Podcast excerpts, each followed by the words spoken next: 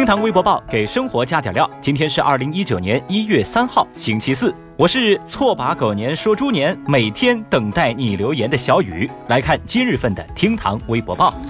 这两天啊，有关主持人谢娜的一系列热搜词条一直高挂微博热搜前几位。一号，演员赵丽颖官宣怀孕，带起谢娜还锁的心梗，让许多网友一时间摸不着头脑。二号热搜词条，赵丽颖向谢娜要锁，又成为热搜榜第一。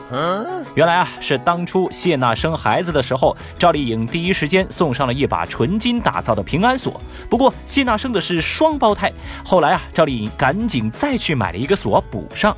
当时呢，这个补锁的话题也登上过热搜。所以说啊，如今赵丽颖官宣怀孕，两个人的粉丝啊就开始喊话谢娜，快去买锁，你该还礼了。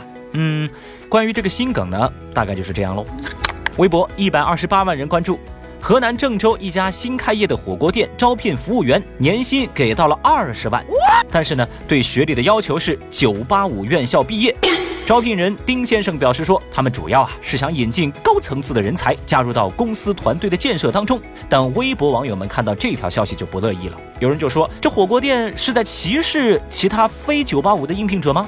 素质好、心地好、能力强，这才是最重要的吧。当然，也有网友认为学历啊那是真的很重要。还有一部分网友啊，则是陷入了自己还能做什么的自我怀疑当中。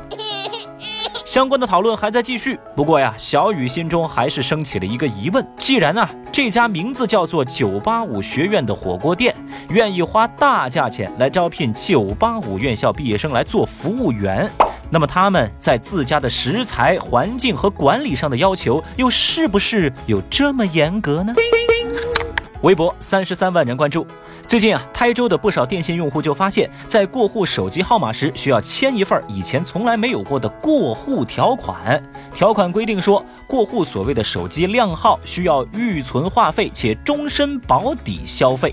那营业厅呢是出示了一张表格来标明了具体的标准。那您比如说啊，最高级别的十级就是 A A A A A，其中有五个数字是一样的。打个比方，幺八零。八八八八八，然后什么什么什么什么这样的手机号啊，预存款必须是五万块钱，保底消费是每个月要消费八百八十九块，消费时间是长期的。号码当中含 A B B A 这种类型的数字的，就属于第三级。打个比方，比如说幺八零幺八八幺什么什么什么什么之类的。那像这样的号码呢，每个月需要保底交八十九块钱，预存款要达到四百块钱。What？那面对消费者的质疑，哎，你们为什么要这样做啊？营业厅方面表示说，呃，这是上边的规定啊，我们只是按照规定来执行。运营商的这种做法在微博上引起了争议，反对者愤怒地表示：“岂有此理啊！运营商简直坑人，这完全是霸王条款，坑爹呀！”但支持者则认为，靓号高价完全是一种市场行为，那用不用啊？选择权完全在消费者自己嘛。那现在问题就来了呀，正在听节目的你怎么看待这件事情呢？欢迎在评论区留言来谈谈你的看法哦。最后，我们再来看一下二号微博热搜榜的其他情况。权健事件迎来后续，在二号联合调查组介绍说，经过前期工作发现，权健公司在经营活动中涉嫌传销犯罪和涉嫌虚假广告犯罪，公安机关已经依法对其涉嫌犯罪行为立案侦查。这个消息是获得了九十六万微博用户的关注。最近有网友晒出疑似奶茶妹妹章泽天的朋友圈，引发离婚猜疑。对此啊，有媒体就联系到了章泽天的父亲，对方回应说没有离婚这回事儿。那对于女儿和刘强东目前的相处状态呢？其父表示不便过多回应，当然也没有证实网传朋友圈截图是不是章泽天本人所发。相关的情况啊，是引来微博一百九十七万用户的关注。日前，在微博上有人曝光说，鹿晗和关晓彤将会在近期领结婚证，并且会在本周五官宣。对此啊，双方的工作人员均予以否认，表示说这是假的。就有二百一十三万微博网友对此表示好奇。最近啊，白鹿吴佳怡在合照时推开许凯的行为引发热议，不少网友吐槽此举没有礼貌。于正啊在评论区回应了这个事情，引得话题再登上热搜榜。要我说啊，于正老师热搜碰瓷王的名号真不是盖的，毕竟嘛，有一百八十五万吃瓜群众被他成功吸引。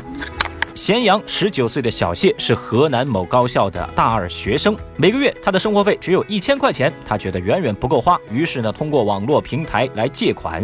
现在大学快毕业了，他在手机上的七十多个借款平台，一共欠下了二十多万。他的父母年收入只有四万，现在全家人都陷入到了绝望当中。而在微博上，只有十二万人关注到相关的情况。听堂微博报，下期节目接着聊。本节目由喜马拉雅 FM 独家播出。